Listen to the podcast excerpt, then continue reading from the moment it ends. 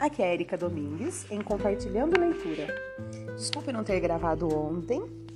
É, nós estamos lendo o livro de Augusto Cury, Treinando a Emoção para Ser Feliz. Nós estamos no início do capítulo 3 e hoje nós vamos ler a história de um médico que viveu a síndrome do pânico. Né? Então, um exemplo que o autor vai nos dar aqui, nós paramos exatamente nesse ponto no áudio passado. Então, vamos lá. A síndrome do pânico abatendo a autoestima e a segurança. JN era um médico brilhante. Era um habilidoso cirurgião, seguro e rápido no ato operatório. Uma pessoa sensível e sociável. Um dia, ao fazer mais uma cirurgia de rotina, seu coração começou a vibrar, sentiu falta de ar e teve a sensação de desmaio. Como estava no final da cirurgia, pediu ao médico assistente que a terminasse procurou um lugar para se recostar e logo se refez da crise. Por estar muito cansado pelo excesso de trabalho, pensou que sua crise fosse apenas decorrente do estresse, embora sentisse um medo intenso no momento. Passados alguns dias, JN repetiu a crise com os mesmos sintomas. Um medo súbito de desmaiar e morrer assaltou, assaltou sua emoção. Entrou em desespero ele lidava com a vida e a morte das pessoas quase todos os dias. Agora havia chegado a sua vez de questionar o fim da existência. Começou a perturbar, começou a se perturbar com perguntas que raramente fazia. O que é a morte? O que é o último instante? Será que nunca mais vou ver meus filhos? Em poucos segundos, inúmeros pensamentos lhe roubaram a calma. Pensava que iria morrer a qualquer momento sua emoção se tornou palco do pavor. JN não sabia, mas ele estava tendo ataques de pânico. Sua saúde estava ótima, mas sua mente pensava no fim da vida e sua emoção vivia a fantasia da morte como se ela fosse real. A carga emocional era tão grande que o fazia ter uma série de reações psicossomáticas para que ele fugisse dos inimigos que estavam impondo risco à sua vida. Mas não havia inimigos reais. Todos eles estavam na sua mente. Os ataques se repetiram no consultório. Ele procurou outros colegas médicos, incluindo cardiologistas. Fez vários ECGs, eletrocardiograma, ecocardiogramas e outros exames e nunca encontrou nada que justificasse seus sintomas. Foi alguns psiquiatras que diagnosticaram a síndrome do pânico. Tomou diversos medicamentos, mas não superou sua crise. Com o fracasso do tratamento, perdeu a segurança para operar e, após alguns anos, deixou de clinicar. Um homem inteligente e humano foi encarcerado pelo medo, pela síndrome do pânico. Por 15 anos, abandonou a medicina e se isolou da sociedade. Sentia-se desprezado e inválido. Uma das características básicas da síndrome do pânico é a fobia social o paciente passa a ter medo de ficar em público, de frequentar festas, bancos, reuniões sociais. Tem medo de ter uma crise e ninguém socorrê-lo, ou sofrer um vexame em público. Há milhões de pessoas vítimas dessa doença, a qual é totalmente tratável. JN me procurou, mas estava desacreditado. Não fixava seu olhar em meus olhos. Seu falar era trêmulo e desconfiado. Sua autoestima estava zerada. Sentia-se o mais incapaz e infeliz dos homens. Entretanto, pouco a pouco, estimulei-o a causar uma revolução contra o cárcere da sua emoção. Levei-o a compreender a sua história. Mostrei que os primeiros ataques de pânico foram registrados de maneira privilegiada na memória e que foram utilizados para reproduzir novos ataques Falei que esse mecanismo é universal e está presente em muitos conflitos. Mostrei que o grande problema não é o trauma de qualquer natureza que sofremos, uma frustração, uma ofensa, um acidente ou um ataque de pânico, mas o seu registro privilegiado no inconsciente e sua constante leitura. Essa leitura reproduz novas experiências, fechando o ciclo da doença e aprisionando a emoção. Evidenciei que não é possível deletar ou apagar a memória, como alguns psiquiatras pensam. Ela só pode ser reescrita.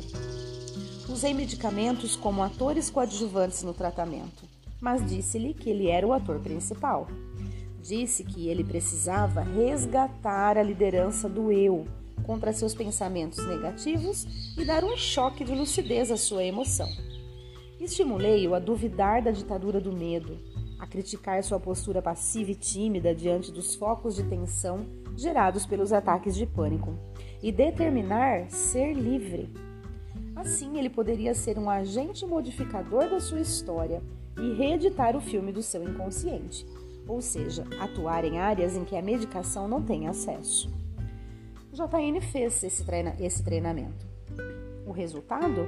Libertou sua emoção do cárcere, reacendeu as chamas de sua segurança e expandiu as raízes de sua autoestima. Depois de 15 anos, voltou a brilhar na medicina. Seus familiares ficaram impressionados com o modo como ele superou o seu caos emocional e se tornou uma pessoa amável, segura e que emite opiniões lúcidas sobre os problemas da vida. Sua filha, de 18 anos, me disse emocionada que cresceu praticamente sem pai, que nem sabia dizer às pessoas qual era sua profissão. Agora ela, Agora ela o descobriu, pois ele tem longas e agradáveis conversas com ela. Depois de 15 anos, pai e filha se encontraram.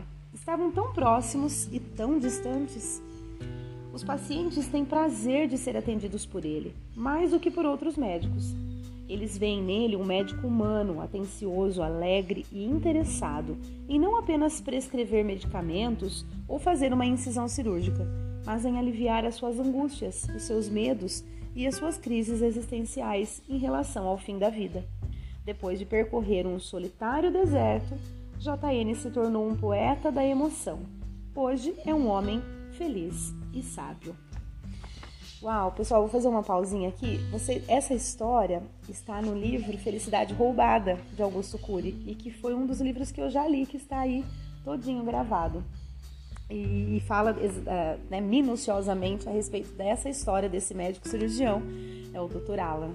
É, que teve né, esse problema de síndrome do pânico, claro que demorou bastante para ele aceitar, enfim, foram é, no livro é relatado toda a história dele e é bastante interessante. Se vocês tiverem interesse, busquem lá Felicidade Roubada, de Augusto Cury, que fala a respeito desse médico que teve esse problema da síndrome do pânico. Bem interessante. Então vamos continuar. Ache tempo para se ouvir e falar de você.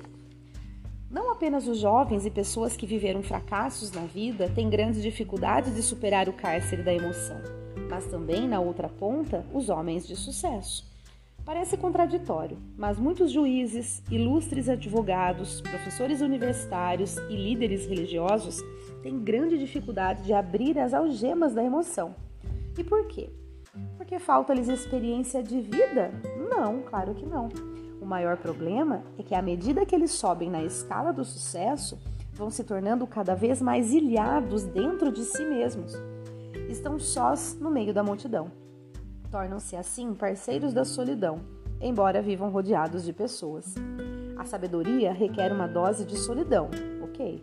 Mas quando a dose é alta, ela sufoca o prazer de viver e gera um isolamento doentio. Os que nunca falam das suas frustrações têm chances mínimas de aliviá-las. Os que silenciam sobre seus sofrimentos expandem a sua dor. Você precisa encontrar tempo para falar das suas dificuldades. Precisa encontrar tempo para se ouvir. Uma pessoa é tanto mais saudável quanto mais ela é desarmada e consegue falar de seus sentimentos e compreender as emoções dos outros. Olhe para você e avalie se você é um livro fechado ou um livro aberto. Quantas vezes você faz uma pausa e reflete sobre sua vida? Quantas vezes você consegue desfazer seus compromissos e acha espaço para refletir sobre os pilares de sua existência? Muitos são ótimos para trabalhar, mas péssimos para cuidar de si mesmos. Eles têm tempo para tudo, mas não para dialogar consigo mesmos.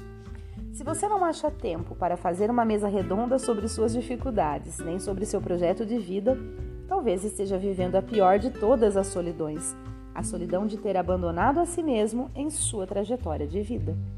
Estar só no meio da multidão é suportável, mas estar só dentro de si mesmo é inadmissível. Treine gastar tempo com aquilo que lhe traz paz. Jamais deixe de se colocar como aluno na escola da vida. Somente assim você terá recursos para corrigir as suas rotas. Muitas vezes achamos que não temos tempo nem habilidade para falar conosco mesmos, nem com as pessoas que nos rodeiam. Alguns só conseguem falar de si mesmos quando estão psiquicamente doentes. Isso é um grande erro. Se esse é o seu caso, você precisa superar essa barreira. Deixe-me lembrá-lo de que transpor barreiras já foi a sua especialidade. Vivemos uma aventura mais perigosa e muito mais intensa no início da vida do que aqueles que escalaram o Everest. Hillary e Norgay atingiram o topo do mundo, escalaram aproximadamente 8.550 metros de altura, uma façanha enorme. Mas na corrida pela vida, fomos os maiores alpinistas do mundo. Comparando o tamanho do espermatozoide com as montanhas e penhascos que escalamos dentro do útero para fecundar o óvulo, Subimos milhares de Everest sem qualquer equipamento. Acredite ou não, você participou da maior façanha da história. Sem tal façanha, você jamais saberia o que é o sabor da solidão nem o conforto de um amigo. Quando você estiver sem autoestima, saiba que em todas as suas células e no âmago de sua emoção há uma força incrível. Não tenha medo de falar de si mesmo. Não se furte de ouvir as pessoas que o rodeiam. Descubra o prazer de se deixar ser tocado. Dispa-se da maquiagem social e vista o manto da sua humanidade. Sinta como é bom sentar com seus filhos ou com seus pais e descobri-los na sua intimidade. Você nem imagina o quanto é bom transformar pessoas distantes em pessoas próximas. Ninguém é tão comum que não seja interessante. Até os psicóticos têm algo a nos ensinar, têm encanto em seus delírios. No início da vida, você tinha tudo para não chegar primeiro. Tinha chances de sobra para ser um grande perdedor, mas venceu. Você se tornou o número um entre milhões. Hoje, você desenvolveu uma personalidade complexa. Não precisa ser mais o número um. A paranoia de ser o número um conspira contra a sabedoria. Ela é animalesca, instintiva, genética ela só tem fundamento no mundo dos esportes e mesmo assim com muitas restrições. Seja o número dois, mas com dignidade. Vença a paranoia de ser o número um em todas as atividades humanas. Aceite suas limitações com naturalidade. Não coloque um peso sobre você acima do que possa suportar. Seja o número um em ser fiel à sua consciência, em fazer tudo que estiver ao seu alcance para ter dignidade e eficiência mas não para que o mundo esteja aos seus pés. De que adianta você ter o mundo aos seus pés e ser ansioso, impulsivo e infeliz? Descubra o prazer de penetrar no mundo de outras pessoas e ser solidário com elas. Saiba que nem seus íntimos você conhece bem. No, máximo, conhece algumas áreas de sua intrincada personalidade.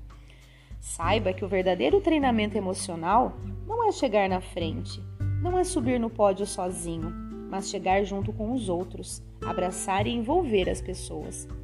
Nossa felicidade depende da dos outros. Divida a sua tranquilidade, que ela se multiplicará. Reparta a sua felicidade, que ela se expandirá. Você já conquistou o pódio da vida. Agora precisa desfrutar do prazer da vitória. Pense, sua vida é mais importante do que todo o dinheiro do mundo, que todas as estrelas do universo. O espaço de tempo entre a meninice e a velhice é tão breve como a aurora e o acaso. Por ser brevíssima, cuide dela com o máximo de carinho e inteligência. Uau! Terminamos esse capítulo, até foi um áudio um pouquinho mais longo, justamente porque estava bem no final do capítulo 3, então eu resolvi terminá-lo. Espero que vocês tenham excelentes reflexões. Um, dia, um, dia, um lindo dia a todos vocês. Um grande abraço e até o próximo áudio.